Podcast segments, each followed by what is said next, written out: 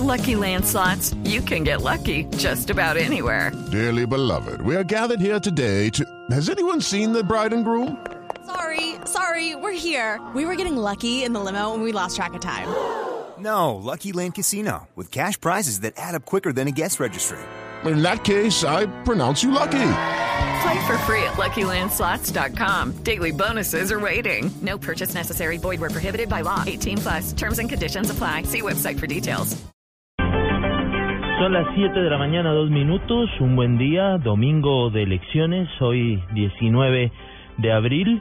Junto con María Juliana Silva y Alejandro Romero los estaremos acompañando durante esta jornada para hablar sobre las noticias más importantes de Colombia y el mundo. Comencemos. El gobierno desmintió la información que fue utilizada por el expresidente Álvaro Uribe Vélez en torno a sus trinos en donde se usa una foto de un soldado llorando.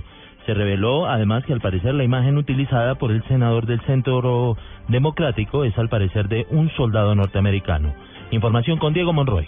El ministro de Defensa Juan Carlos Pinzón rechazó tajantemente una de las publicaciones del expresidente Álvaro Uribe Vélez, quien a través de Twitter lanzó un trino con la imagen de un soldado llorando y manifestó que no puede entender ni aceptar que se aprovechen del dolor de las familias de los militares que murieron en el Cauca. El jefe de la cartera de defensa desmintió el texto que acompaña esta foto. Siempre he manifestado el mayor respeto por los expresidentes de la República y siempre he manifestado el mayor respeto por el expresidente Álvaro Uribe, hoy senador de la República. Pero yo no puedo entender, no puedo aceptar, querer convertir el dolor de nuestras familias en un hecho mentiroso que no está diciendo lo que es que está deliberadamente diciendo mentiras, pues no está bien. Sobre la publicación del senador Álvaro Uribe Vélez, el presidente Santos se había pronunciado diciendo que hay gente inescrupulosa que juega con la vida de los soldados. Al parecer, la foto del soldado utilizada por el senador del Centro Democrático pertenece al ejército de los Estados Unidos y fue tomada en abril del año 2003 en Bagdad. Diego Fernando Monroy, Blue Radio.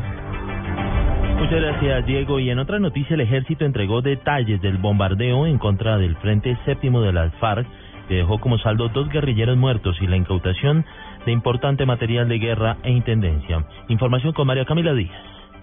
El Ministerio de Defensa anunció que se bombardeó una fábrica de explosivos perteneciente al Frente Séptimo de las FARC, que está ubicado en el municipio de Vista Hermosa, en el departamento del Meta.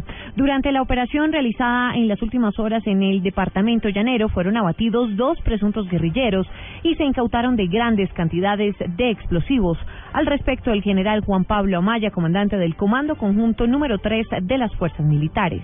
Nos ha permitido en las últimas horas dar un golpe contundente al bloque oriental de las FARC, que además de las muertes en el desarrollo de esta operación, ha permitido destruir maquinaria que tenían estos terroristas para confeccionar minas, artefactos explosivos, armerías para arreglar material de guerra e igualmente maquinaria para la confección de vestuario y equipo. Se trata del primer bombardeo del que se informa oficialmente desde que se conociera la orden del presidente Juan Manuel Santos de reanudar estas acciones como respuesta al ataque guerrillero que dejó el pasado miércoles 11 soldados muertos y otros 23 heridos en zona rural de Buenos Aires en el departamento del Cauca. María Camila Díaz, Blue Radio. En La Habana, en Cuba, se han desarrollado las mesas técnicas sobre desminado y se espera que el jefe de la delegación colombiana, Humberto de la Calle, haga un pronunciamiento hoy. Información con nuestra enviada especial a la isla, Jenny Navarro. Durante tres días se reunieron las comisiones en un foro sobre el destinado humanitario, el general Rafael Colón a la cabeza y por la FARC Carlos Antonio Lozada y alias Pastor Alapi. Y hasta el lunes seguirán reunidos los cinco generales y el almirante de las fuerzas colombianas con miembros de la delegación de paz de la FARC, entre ellos alias Romaña, Joaquín Gómez, alias Carlos Antonio Lozada y otros guerrilleros, quienes integran la subcomisión técnica para la finalización del conflicto armado. Tanto las reuniones de destinado humanitario como las de la Subcomisión para el Desarme, la Desmovilización y la Reintegración se han reunido mientras la FARC afirmaban que la acción donde murieron 11 soldados en el Cauca había sido en combates. Para el ejército colombiano, en medicina legal se trató de una emboscada. Para el presidente Juan Manuel Santos, la FARC violaron la tregua unilateral que habían decretado en diciembre del año pasado y ordenó reanudar los bombardeos contra los campamentos de la FARC. Y hoy, el jefe de la Delegación de Paz del Gobierno, Humberto de la Calle, un día previo a la conclusión del ciclo 35, se dirigirá a los colombianos desde La Habana. Mañana la guerrilla convocó a una rueda de prensa. Desde La Habana, Cuba, Jenny Navarro, Blue Radio. Y mucha atención, se conoce una noticia internacional de último momento. Autoridades temen que al menos 700 personas inmigrantes hayan muerto hoy en un naufragio registrado en aguas de Libia. Las autoridades italianas están muy atentas de este hecho y de esta noticia que se conoce de último momento. Detalles con Giovanni Quintero. Alejandro, buenos días. Cerca de 700 inmigrantes podrían haber muerto en el naufragio este domingo de un barco frente a las costas libias, un accidente que, si se confirma, sería la peor tragedia ocurrida en el Mediterráneo, según el alto comisionado de la ONU para los refugiados. El navío se hundió a 700 millas de las costas libias con más de 700 personas, según explicaron 28 supervivientes rescatados por un barco mercante portugués. Según los guardacostas italianos, se han recuperado hasta ahora 24 cadáveres, aunque no confirmaron que hubiera 700 personas a bordo. Esta nueva tragedia en el Mediterráneo se suma a otros dos naufragios ocurridos la semana pasada, uno de los cuales dejó 400 fallecidos y otros más de 40. Giovanni Quintero, Blue Radio.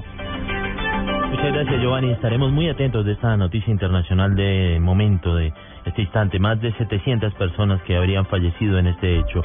Entre tanto, volvemos al país. Finalmente quedó establecida la medida de ley seca en el territorio nacional en donde habrá consultas políticas desde las 6 de la mañana no se puede consumir alcohol en, en el país. La logística para esta jornada relacionada con los partidos políticos ya está lista. Por eso María Juliana Silva nos cuenta los detalles sobre precisamente lo que se va a llevar a cabo en el día de hoy. Todo está listo para que los 33.164.710 ciudadanos habilitados voten hoy para las consultas de partidos y movimientos políticos en todo el país. En el caso de Bogotá son más de 5 millones los ciudadanos habilitados para votar. Jaime Hernando Suárez, registrador distrital, recordó quiénes pueden votar en la jornada. Es muy importante tener en cuenta eh, varias cosas al respecto. Una, pues hay una, dos consultas que son del Partido Liberal y la del Pueblo Democrático Alternativo son más internas. Puede votar cualquier ciudadano. En el centro democrático solo pueden votar las personas que pasó este partido por primera vez de esta figura. Es un partido a consenso cerrado. Con presencia del alcalde encargado de Bogotá, Ricardo Bonilla, la registraduría y el Consejo Nacional Electoral, a las 8 de la mañana en la Plaza de Bolívar se dará inicio a esta jornada democrática. María Juliana Silva, Blue Radio. Llegamos un recorrido por las diferentes ciudades para saber cómo amanece precisamente en esta en torno a esta jornada. La ciudad de Cali ya rigen las medidas adoptadas por la alcaldía para las consultas. La información con François Martínez. En la ciudad de Cali ya está vigente la ley seca, la ampliación del plan de desarme en todas las comunas, se prohíbe la circulación de motocicletas con parrillero hombre, mujer o menor de edad. También hay restricción para trasteos y transporte de escombros. Entre tanto, el registrador delegado en el Valle del Cauca, Jorge Humberto Vázquez, reportó que hubo traslado de mesas de la zona rural de los municipios de Roldanillo y Pradera. En Roldanillo, algún traslado de, de algunos corregimientos a la cabecera. Trasladaron 22 a la cabecera, pero ya eso fue con antelación y, y con acuerdo allá de, del Comité de Seguimiento Electoral Pradera. También se, se trasladaron algunos corregimientos para otros corregimientos más cercanos, también dentro de un proceso de, de acuerdo ahí en la Comisión de Seguimiento Electoral. Igualmente, la registraduría en la ciudad de Cali dispuso de 181 sitios de votación con 476 mesas. Desde la capital del Valle, François Martínez, Blue Radio. En todo el departamento de Santander, la policía tiene un dispositivo de seguridad en los puestos de votación para evitar cualquier irregularidad. Información con Verónica Rincón.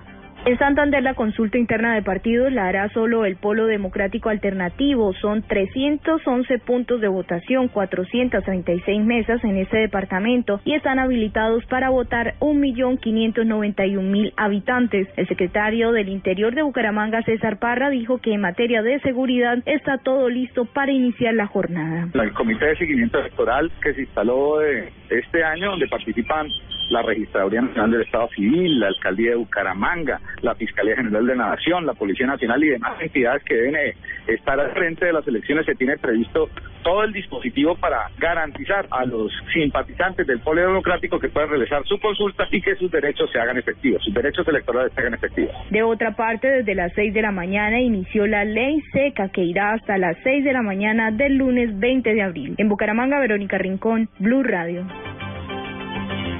En Antioquia también habrá un importante despliegue de seguridad durante esta jornada. Información con Byron García. Un total de 4.373.000 antioqueños podrán votar hoy en Antioquia durante la consulta de partidos y movimientos políticos. Por problemas de orden público y logístico, la registraduría trasladó 42 mesas de votación en municipios como Santa Fe de Antioquia, Argelia, Uritica, El Carmen de Iboral, Cocornay, Tuangurrao y Yarumal. En Medellín, según el subcomandante de la Policía Metropolitana, coronel Carlos Wilcheps, 1.400 uniformados garantizan la seguridad durante los comicios. Cada uno de los municipios de nuestra metropolitana, con los comandantes de estación, secretarios de gobierno, las autoridades administrativas, hay unos acompañamientos de control y, por supuesto, la invitación a todos nuestros ciudadanos que tienen como una actividad comercial el tema de la venta, la distribución, aquellos lugares no solamente bares, discotecas, sino también aquellas licoreras. Dos partidos políticos definirán sus candidatos para alcaldía y consejo municipal en 34 municipios. La registraduría eligió a 9.062 jurados de votación en Antioquia. En Medellín, Byron García, Blue Radio. Y finalmente en el departamento del Atlántico, durante toda la jornada, más de 600 hombres de la policía estarán atentos en las calles. Información con Diana Comas. De acuerdo con el censo electoral, 1.730.000 atlanticenses podrán votar en consulta del Polo Democrático. El coronel Joaquín Buitrago, comandante de la policía del departamento, garantiza la seguridad en las 214 mesas de votación. 630 hombres y mujeres están dispuestos a lo largo y ancho del departamento en lo que corresponde a esta jurisdicción policial. De acuerdo a los alcaldes que acogieron el decreto de ley seca, pues esta se aplicará y nosotros estaremos listos para proceder y de igual manera, si hay eh, restricción al porte de armas, pues lo haremos. En el caso de Barranquilla hay un global de 992 mil votantes. En la capital del Atlántico, Diana Comas, Blue Radio. En noticias económicas, tras conocerse que el próximo 19 de mayo se realizará la subasta de Isagen, el gobierno reiteró que los recursos de la transacción serán vitales para el desarrollo en materia de infraestructura para el país. Detalles con Simón Salazar. Buenos días. El vicepresidente Germán Vargas Lleras desde Cartagena defendió la decisión del gobierno de vender la generadora de energía Isagen para obtener recursos que de acuerdo con el Ministerio de Hacienda se destinarán a obras de infraestructura de cuarta generación. Bueno, en la actual coyuntura seguramente el programa de obra pública a cargo del INVIAS va a estar mucho más limitado. Yo sí pienso que millones de colombianos a quienes se les explique que esos recursos no van a financiar déficit fiscal, sino quedarían realmente reflejados en continuar avanzando en la modernización de la infraestructura de Colombia, estarían dispuestos a valorar eh, positivamente esa destinación de los dineros. La venta de Isagen tiene enfrentados a gobierno, algunos sectores sociales y congresistas que incluso están dispuestos a promover una moción de censura al ministro Mauricio Cárdenas para evitar que se venda la participación accionaria de la nación en la generadora. Julián Calderón, Blue Radio. Agradecemos a Julián Calderón por esta información económica que nos acaba de suministrar. Entre tanto, en noticias también internacionales, de la cual estamos atentos, a siete muertos y más de 300 detenidos asciende la ola racista en Sudáfrica en las últimas semanas. Entre las víctimas de la violencia xenófoba hay tres ciudadanos de ese país y cuatro extranjeros.